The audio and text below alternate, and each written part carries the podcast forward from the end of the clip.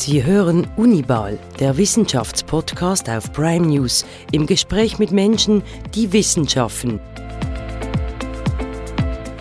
In Zusammenarbeit mit der Universität Basel und präsentiert von Interpharma, wir forschen weiter.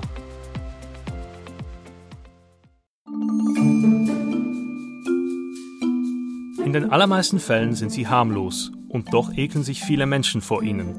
Spinnen. Manche Leute kriegen sogar richtige Panik, wenn sie einem Achtbeiner begegnen. Weshalb ist das so? Und was kann man dagegen tun? Darüber unterhalte ich mich heute mit Anja Zimmer. Die 30-Jährige ist Doktorandin an der Fakultät für Psychologie und forscht unter anderem zu Arachnophobie, also zu Spinnenangst. Das ist Unibal, der Wissenschaftspodcast auf Prime News. Mein Name ist Oliver Sterchi.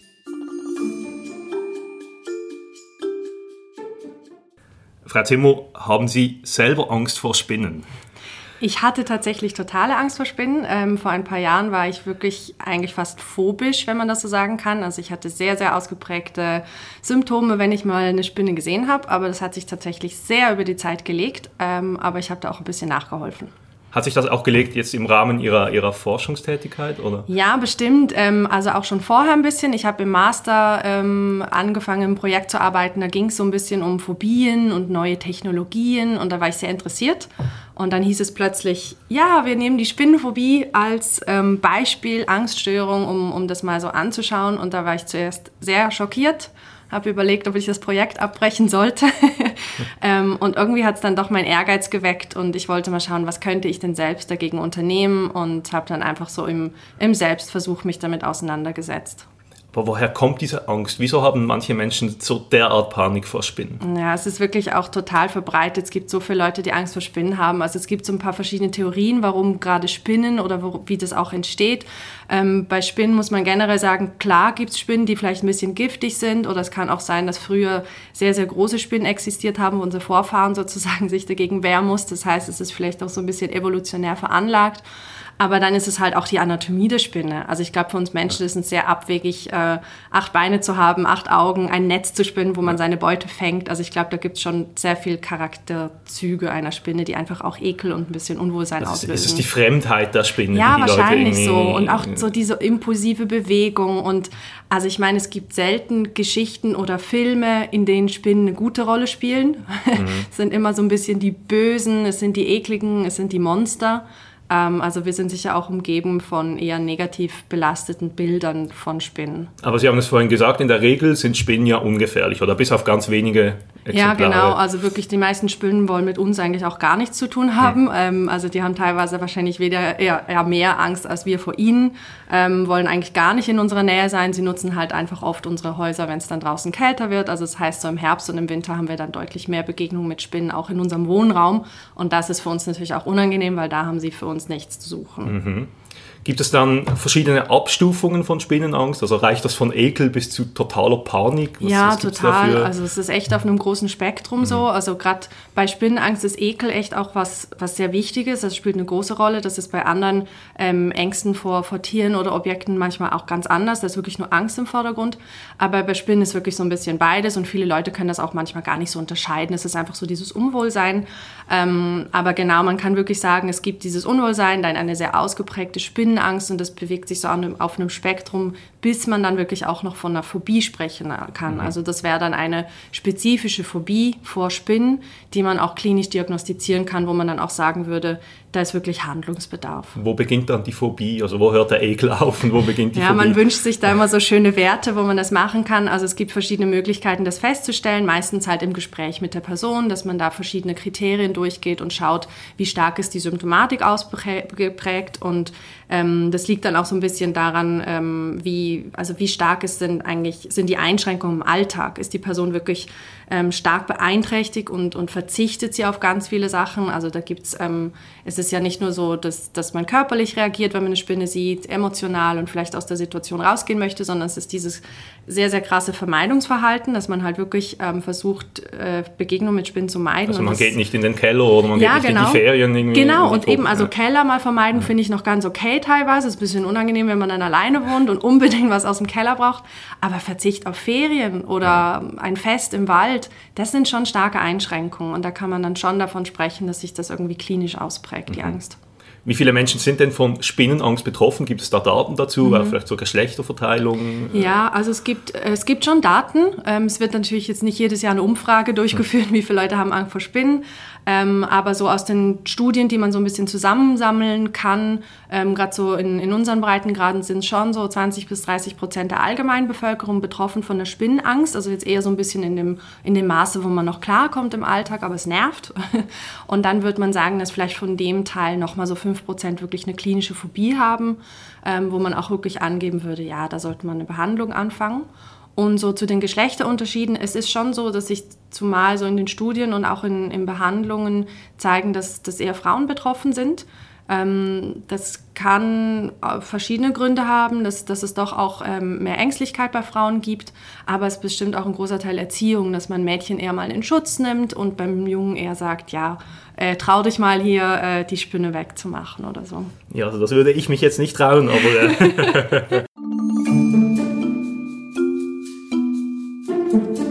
Anja Zimmer hat zusammen mit ihrem Team eine neue Therapieanwendung gegen Spinnenangst entwickelt. Dabei setzt man sich den Achtbeinern aus, und zwar nicht im realen Leben, sondern virtuell. Phobies heißt die App, bei der man sich die Spinnen ins Wohnzimmer holen kann. Die App zeigt computergenerierte Spinnen an und beamt diese zum Beispiel auf den Schreibtisch. Das schaut alles sehr real aus und kann auch ganz schön furchteinflößend sein. Für einen Spinnenphobiker wie mich braucht es jedenfalls ganz viel Überwindung, die App nur schon zu starten. Wie die Therapie und die App genau funktionieren, erklärt sie uns im Gespräch. Gibt es denn Möglichkeiten, Spinnenangst zu therapieren? Glücklicherweise ja. Es sind nicht sehr angenehme Behandlungsmöglichkeiten und eben ich habe das so ein bisschen im Selbstversuch auch gemacht. Also es gibt seit Jahren und Jahrzehnten die Konfrontationstherapie. Die ist sehr, sehr effektiv bei Ängsten und dann eben auch bei Spinnenangst.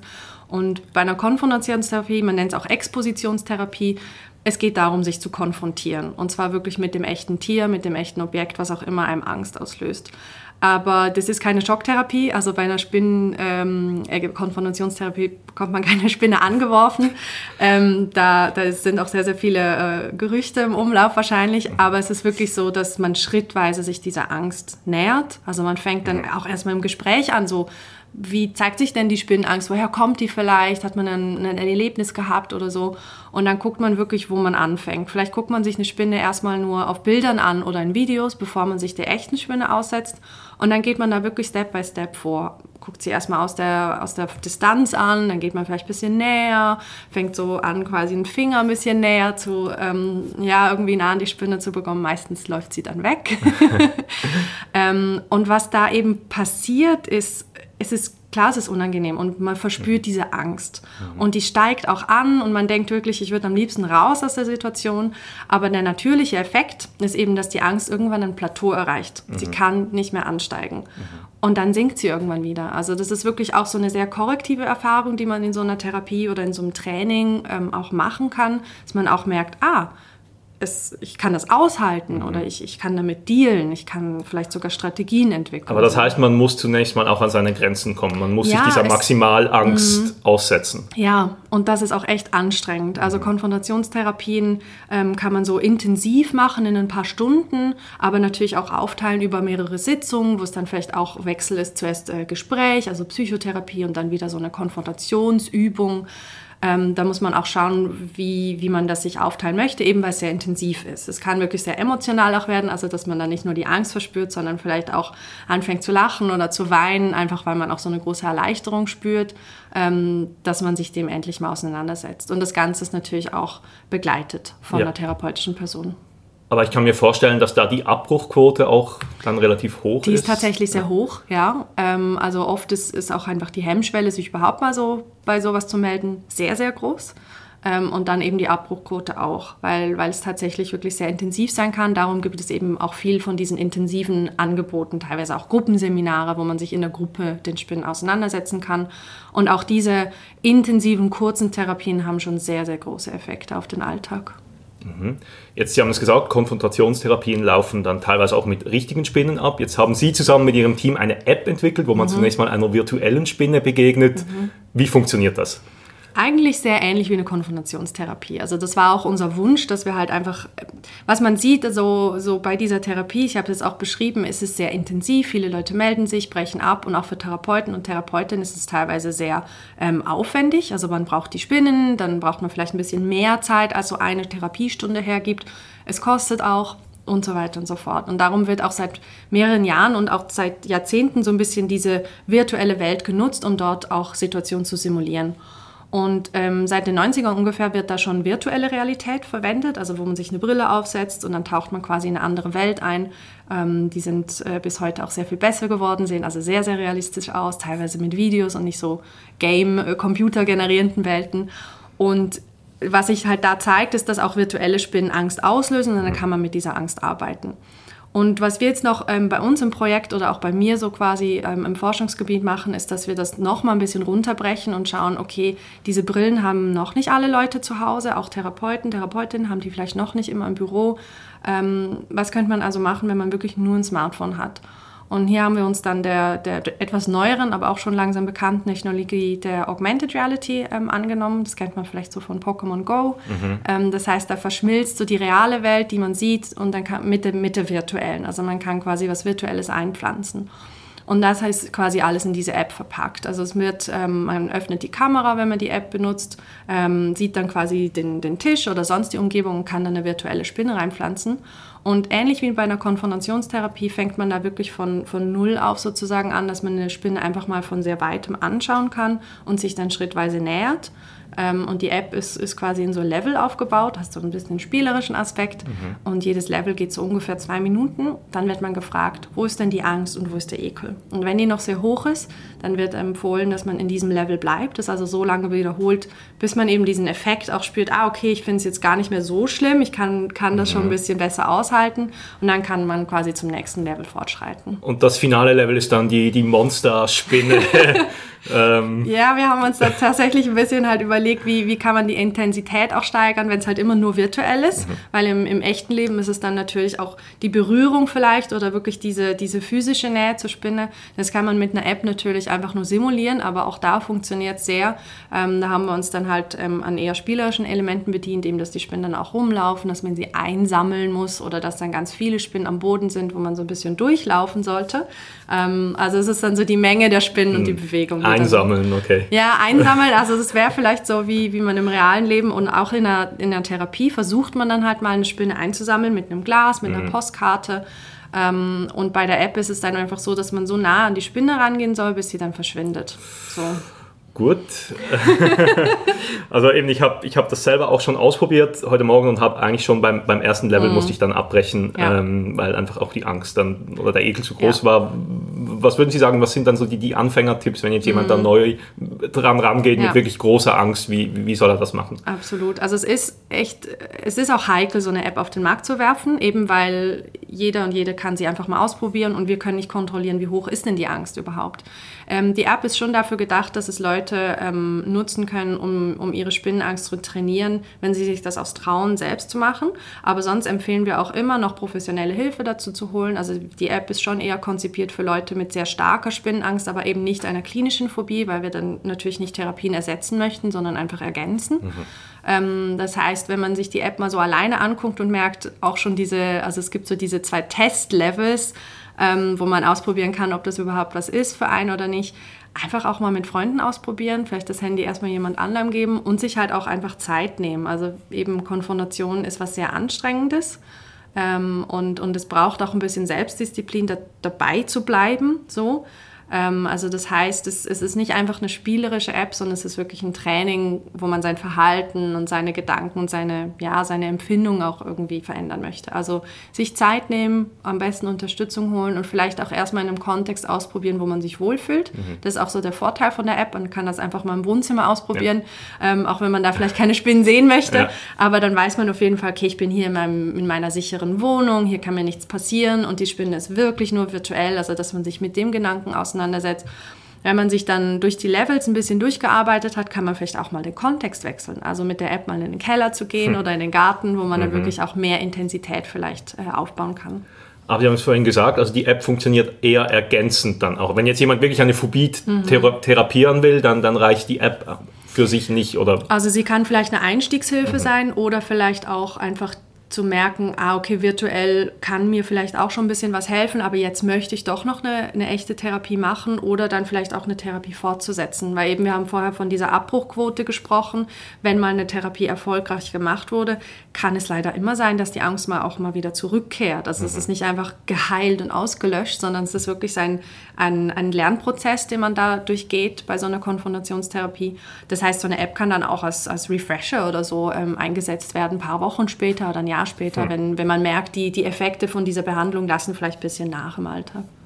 Jetzt haben Sie schon erste Versuche gemacht mit äh, Probandinnen und Probanden. Mhm. Wie sind die abgelaufen? Mhm. Was sind da die Ergebnisse? Ja, also es war uns natürlich sehr, sehr wichtig. Ich meine, wir sind ähm, ein Forscherteam, wir sind keine App-Entwickler im ersten Sinn. Das heißt, wir wollten natürlich auch testen, funktioniert diese App denn überhaupt?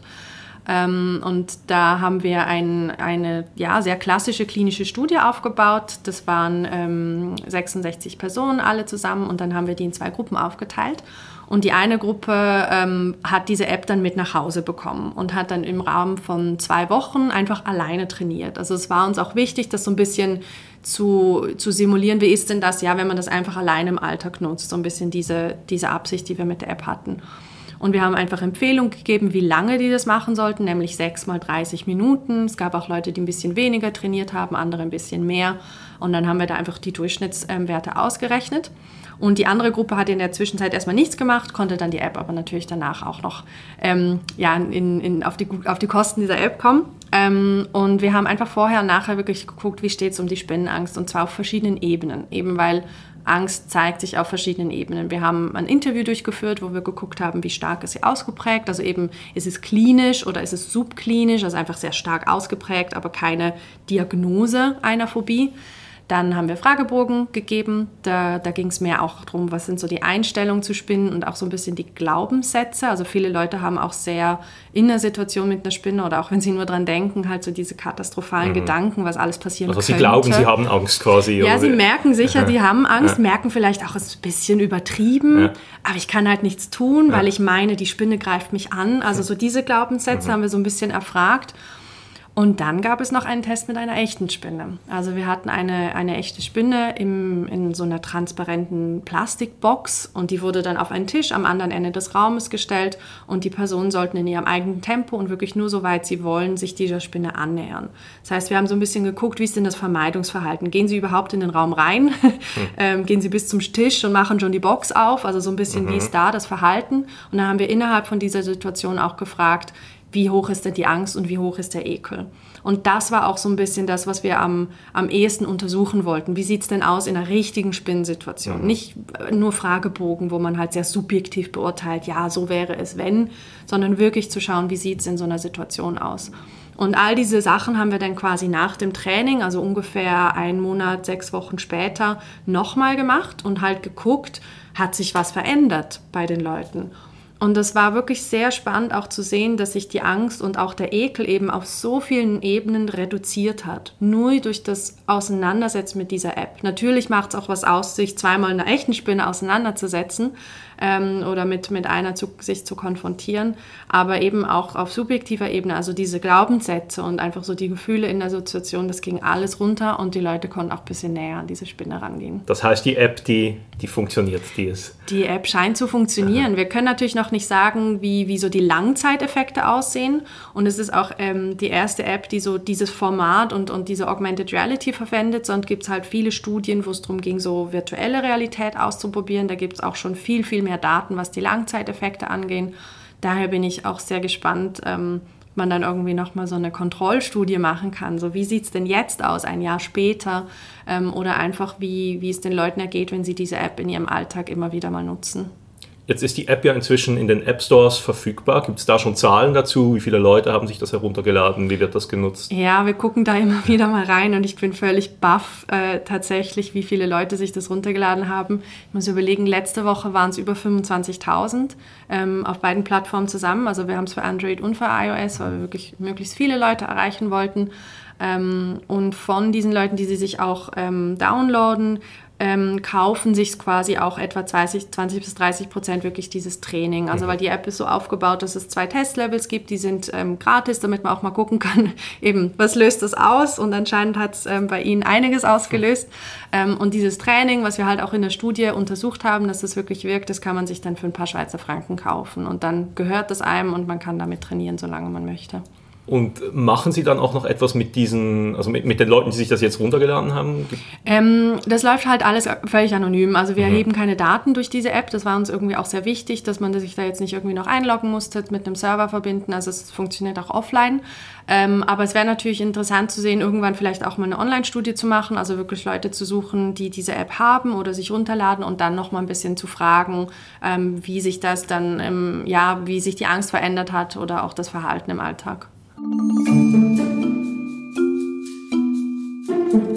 Therapie-Apps wie Phobie eröffnen der Wissenschaft und den Therapeuten ganz neue Möglichkeiten. Die Behandlung wird in den virtuellen Raum verschoben. Anja Zimmer und ihr Team haben neben der Spinnenangst auch eine Höhenangst-App entwickelt. Das Prinzip ist dasselbe. Statt dass man sich einer realen Höhenangstsituation aussetzt, etwa indem man auf einen Aussichtsturm klettert, kann man diesen Zustand virtuell herstellen und nachempfinden. Der Fokus von Zimmers Forschung liegt dann auch auf den neuen Technologien und deren Anwendung im Rahmen von Therapien. Was ist das Potenzial dieses neuen Ansatzes? Das wollte ich von ihr wissen. Jetzt gibt es aus Ihrem Team heraus auch eine, eine Höhenangst-App. Ähm, die macht was Ähnliches. Die therapiert auch eine, eine Angst. Mhm. Also die funktioniert wirklich auch sehr, sehr ähnlich. Ähm, und da ist es mit äh, virtueller Realität. Also das heißt, dort setzt man sich so eine Brille auf ähm, und das sind dann mit äh, 360-Grad-Bildern in verschiedenen Szenarien. Da gibt es dann eine, eine Berglandschaft, dann eher so ein bisschen Stadt ähm, und dann auch einfach eine große grüne Wiese mit Wald. Und dort ist es wirklich auch ähnlich wie bei der Spinnenangst, dass man sich halt schrittweise konfrontiert. Und bei der Höhenangst ist es wirklich so, man fängt mal so auf Stufe Null an, also wirklich auf, auf der Ebene des Bodens ähm, und befindet sich virtuell quasi in so wie so einem kleinen ähm, ja, Gehege, dass man einfach ja, so ein bisschen merkt, okay, ich bin hier auf einer Plattform ähm, und die hat aber einen Rahmen, ein Geländer, wo ich mich theoretisch dran festhalten könnte, virtuell natürlich nicht. Ähm, und die steigt dann an. Mhm. Ähm, und auch dort ist es so, dass man dann regelmäßig nach seiner Angst gefragt wird. Bei Höhenangst ist jetzt eben Ekel zum Beispiel spielt dort keine Rolle. Also das heißt, man wird nur nach der Angst gefragt. Und auch dort, wenn die Angst noch sehr hoch ist, dann bleibt man auf dieser Höhe. Und wenn sie dann runtergegangen ist, dann geht diese Plattform immer höher, bis man dann wirklich eine sehr, sehr, sehr schöne Aussicht haben kann. ähm, ich glaube, das ist so gemessen, wenn man es übersetzen würde, so für ja, 70, 75 Meter hoch mhm. dann tatsächlich. Was ist denn der Vorteil an diesen neuen Technologien mhm. und diesen Apps bei, bei eben solchen Therapien? Mhm, ja, also bei der Höhenangst kann man sich auch vorstellen, die ist in real ganz schön aufwendig. Man muss sich irgendwie einen Turm suchen oder, äh, oder sonst ein hohes Gebäude. Dann spielt das Wetter eine große Rolle. Ähm, dann ist man vielleicht auch teilweise echt exponiert. Also man, man zeigt sich ja in einer sehr ja, verletzlichen Situation, auch mhm. wenn dann dort andere Leute anwesend sind ist es vielleicht auch sehr unangenehm, dort dann mit einem Therapeut oder einer Therapeutin diese Konfrontation durchzuführen.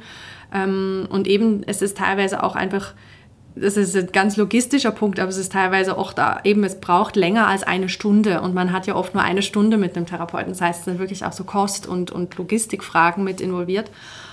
Also es füllt einige Lücken, diese, Therapeut äh, diese technologischen Ansätze und man kann es halt beliebig häufig wiederholen.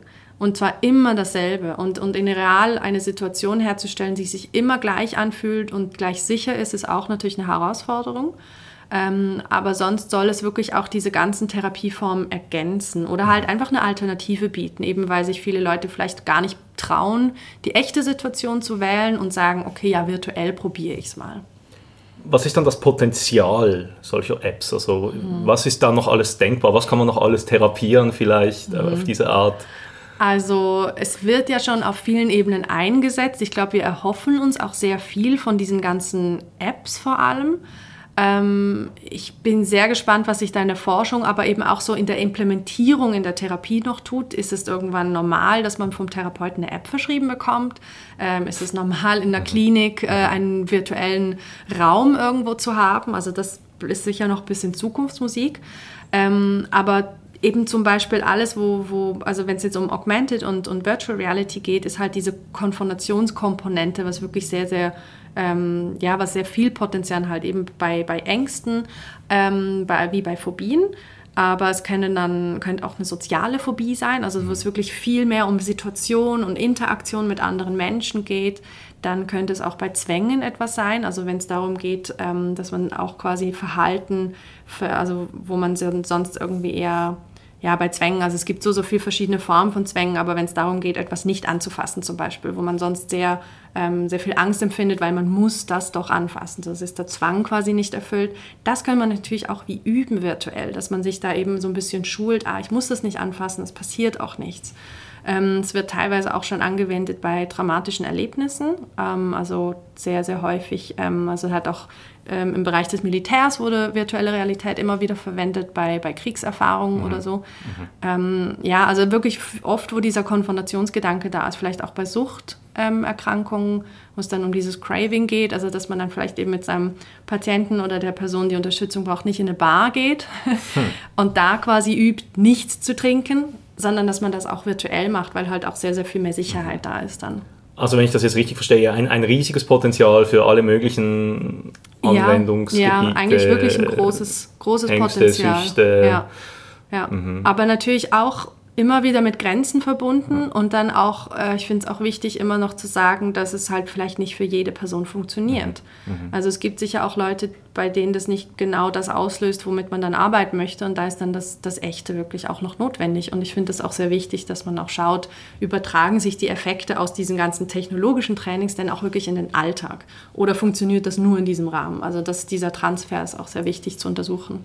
Gibt es da vielleicht auch Gefahren, wenn Leute dann eben auf ihren Smartphones zu Hause irgendetwas machen? Wir hatten das vorhin schon kurz mhm. angedeutet. Also ich selber hatte schon panische, panische ja. Angst vor dieser Spinne virtuell, mhm. wenn jetzt jemand irgendwie, weiß ich, eine, eine Alkoholsucht oder so ja. zu therapieren versucht alleine. Also wie schätzen Sie das ein? Absolut. Also ich denke, da ist, da ist sicher auch sehr viel Potenzial da, weil es halt den Leuten so ein bisschen diese Verantwortung zurückgibt oder auch so dieses cool, ich kann was selber tun, also so diese Selbstwirksamkeit, aber es ist auch heikel, also das sind therapeutische Verfahren, die sollte man vielleicht auch nicht immer alleine machen. Mhm. Also und da gilt es natürlich dann auch wirklich noch viel, viel, viel reinzustecken in einfach in, in die Bildung rund um solche Apps, also dass man auch versteht, okay, eine App ist nicht einfach eine Lösung für alles, mhm. sondern Wirklich das ist kein Handyspiel, das man mal kurz ja, im Tram genau. dann. Ja, genau. Also man sollte vielleicht nicht seine Alkoholsucht im Tram therapieren, sondern sich auch bewusst sein, das braucht einen bestimmten Kontext, das braucht eine bestimmte Zeit. Es gibt ganz, ganz viele Selbsthilfe-Tools und, und Trainings und so, aber man muss auch überlegen, es braucht manchmal auch eine, eine, Person, die darin auch geschult ist, das zu bedienen und auch zu unterstützen. Aber es ist natürlich auch sehr viel Potenzial dort, ähm, Thera also therapeutische Personen auch ein bisschen zu entlasten, dass nicht immer alles in der Sitzung stattfinden muss, sondern vielleicht auch dazwischen. Also dass wenn man in einer Therapie ist, dass man halt dazwischen auch äh, Aufgaben oder kleine Trainings, Hausaufgaben alleine machen kann und die dann aber auch wieder bespricht in, mit einem Therapeuten oder einer Therapeutin. Sie haben es vorhin angesprochen, Sie sind primär Forscherin, jetzt haben Sie zusammen mit Ihrem Team so eine App herausgebracht. Wie ist das, wenn man dann plötzlich so quasi, wenn man aus der Forschung kommt, aber dann mit, solch, mit so Themen wie App-Entwicklung, mhm. IT und so äh, mhm. zu tun hat? Wie, wie muss man sich das vorstellen? Also es kann sehr herausfordernd sein, aber es ist natürlich auch irre spannend, in andere Bereiche zu schauen. Und ich schätze das auch sehr an dieser Art von Forschungsarbeit, dass es eben sehr interdisziplinär ist. Also dass wirklich Leute zusammenkommen, die ihre Fähigkeiten und Talente ja, mitbringen und dass man da ergänzend arbeiten kann. Und ich glaube, bei Gesundheits-Apps ist das wahnsinnig wichtig, dass wirklich ja, von jeder notwendigen Fachrichtung jemand da ist. Also dass es sowohl eine Person gibt, die das Therapeutische vertritt, also quasi da das Wissen mitbringt, dann natürlich die technischen Fähigkeiten. Ich kann ein bisschen programmieren, aber ich muss es ja jetzt nicht bis zum, zum geht nicht mehr können und eine App selber machen. Also es ist auch schön, dass man sich da in einem Team ergänzen kann. Dann ist das Design wichtig. Wie sieht das aus? Ist das leicht zu gebrauchen? Also das, das braucht auch Fachwissen. Und gerade bei so ja, Apps, wo es auch um Behandlung geht, finde ich es auch immer wichtig, eben Leute auch mit einzubeziehen, die betroffen sind davon. Mhm. Da hatte ich jetzt halt bei diesem Projekt diese schöne Doppelrolle von, ich bin Psychologin, aber ich hatte auch mal wahnsinnige Spinnenangst, konnte da auch sehr empathisch drangehen. Ähm, aber ich finde es sehr wichtig, dass er wirklich, wenn es um eine App geht, die, die Behandlung oder, oder Tipps im Bereich psychische Gesundheit gibt, dass da wirklich viele Leute zusammenkommen und nicht ähm, jeder einfach versucht zu spielen, was die anderen können. Würden Sie jetzt am Ende äh, Ihrer Forschung zu diesem Thema, würden Sie sich jetzt getrauen, irgendwie eine Vogelspinne in die Hand zu nehmen? Oder, äh? Bei der Vogelspinne war ich noch nicht so weit, weil ich einfach keine im Umfeld gerade habe.